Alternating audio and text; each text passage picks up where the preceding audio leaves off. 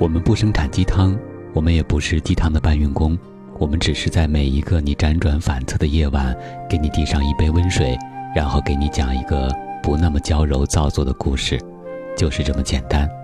这里是每周三晚上九点给各位宝贝准时放送的《听男朋友说晚安》，我是你的枕边男友文超。今天小满的表姐气冲冲地将一摞子书往桌子上一堆。像是受了天大的委屈一样，撅着嘴。我不学习了，也不考什么雅思了，考了又怎么样？又不一定能出国，出了国也不一定能过得好，到头来白干一场，没意思。家里的大人们纷纷苦口婆心地开始劝慰道，说了一些诸如“你要好好学习，给家人脸上增光，说不定会成为一个科学家呀。”和优秀就是你的意义啊，等等等等。表姐在这样的攻势下赶快服软，一边从善如流地说着：“爸妈、叔姨，你们说的对，我这就回去看书。”一边健步如飞的逃也似的溜进了我的书房，转身关上门，就忍不住抛出一个硕大的白眼。我正在看好戏的表情被他抓了正着，他问我。你是不是也觉得我有病，而且得治？治好之后好好努力，光宗耀祖，留下些许不朽事迹，名垂千史什么的。而我毫不客气地打击了他，朽不朽的就说远了，有病得治倒是真的。他颓然地往我身边一坐，满脸颓废又一本正经地说：“我就是觉得我这么努力挺没意思的。”好不容易上大学了，没有一场说走就走的旅行，没谈一场轰轰烈烈的恋爱，连一节废话连篇的班会课都没逃过。但是在我印象中，他的生活并不是这样。在我还没有进入大学时，他告诉我的大学生活是叫人疯狂的。我记得他参加了志愿者协会。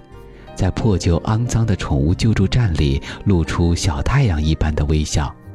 记得他参加了商业实践的活动，才大二的时候就做出了一份有关校园地摊生意的详细商业计划书，并且在校运动会上摆摊儿赚得人生第一桶金。还记得他有多少时间泡在图书馆里，每周都兴致勃勃地跟我说：“今天又借到了一本特别好看的书。”气，又继续说：“本来我觉得自己的生活挺充实的，可是，在前不久，我们在宿舍卧谈，一下子就觉得努力是件特别没意思的事儿，还不如跟他们及时享乐，一起去逛街、吃东西、买衣服来的快活。这个让他万念俱灰的神逻辑，通俗一点儿就叫做然并卵，大意就是。”你这么努力，也不见得就能考个好成绩；考个好成绩，也不见得就能出国。出了国，找不找得到工作也不一定。背井离乡，人生地不熟的，也不见得快活。所以，还不如趁现在可以快活的时候，好好享受，来得更加直接有效。这听上去好有道理的样子，大概所有的努力。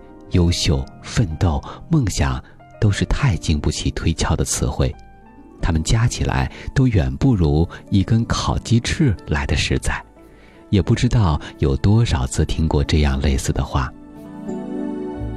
你那么拼命有什么用呢？好像认真就能升职似的。你每天跑步有什么用呢？好像瘦了就能找到男朋友似的。你看那么多书有什么用呢？”能给这个世界带来多少益处呢？可是不久之后，你就会发现，说出这些话的人，往往有着看破红尘、超凡脱俗的眼神。他们用先知一般的语气告诉你：再努力也只是白忙活，还不如遵从本心，及时行乐的好。总不能放着现成的快活不取，偏偏要去谋求一个根本看不见结果的以后。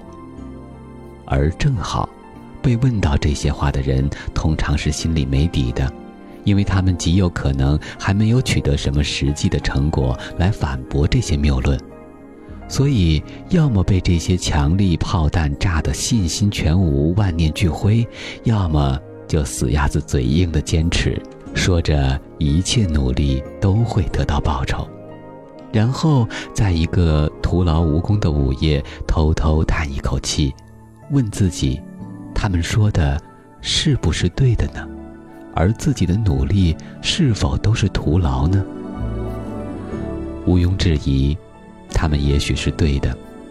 当然，所谓意义，最终也不就是尘归尘、土归土的遗忘吗？名留青史能几人？唯一被记住的那几个，或许还是因为运气好呢。就是因为他们说的这些，都是不能再正确的事情，所以思考人生本来就是个给自己找不痛快的活动。曾在书上看到杨绛回信的那句话：“你就是读书太少，而又想的太多。”当时还在沾沾自喜的觉得自己其实算个阅读量挺大的人，所以有那么一点资格去想的人。于是屡次将自己陷入还没努力就拼命思考，最后觉得一切皆为徒劳而放弃的死局，最后又得靠着大人们大量的鸡血鸡汤，慢慢吊着一点信心，用很长的时间去复原，直到有一天被一位特别有个性的老师教育。你年纪轻轻，别思考什么人生，自己的事情都还没做到最好，偏偏要摆出一副看破红尘的姿态。你读过一百本书怎样？一千本书又怎样？自己没有走完一遭的时候，是无论如何都不会懂得的。说来也好笑，思考人生的大军，往往都是二十出头的年轻人。刚刚脱去未成年人的青葱稚气，又没有步入中年的焦头烂额，于是有大把大把的时间用来思考：我做这件事儿到底是为了什么？我有什么梦想？我努力的意义是什么？我的人生有什么特别之处吗？然后越想越心虚。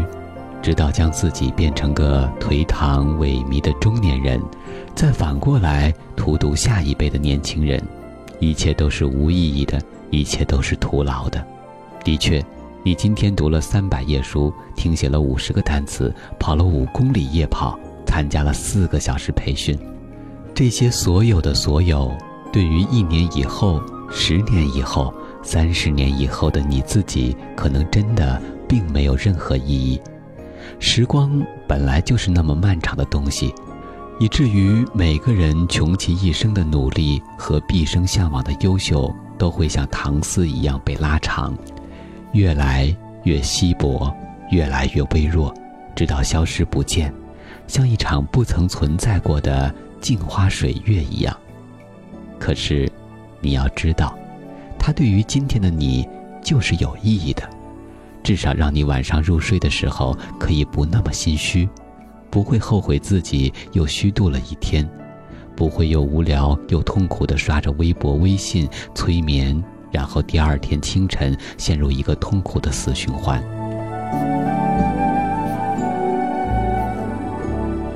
这就是你的人生，经不得深思，经不得细想。经不得放大拉长到整个时光之路去看去体会的漫漫人生，所以，你还有许许多多这样的一天，可以充实的去活，然后满足的睡去。你还那么年轻，何必去思考什么人生呢？用一颗单纯的心经历人生，说不定会有出乎意料的收获呢。我是今晚的主播文超，感谢编辑小满，我们在此月色浓妆伴你入眠，晚安，宝贝。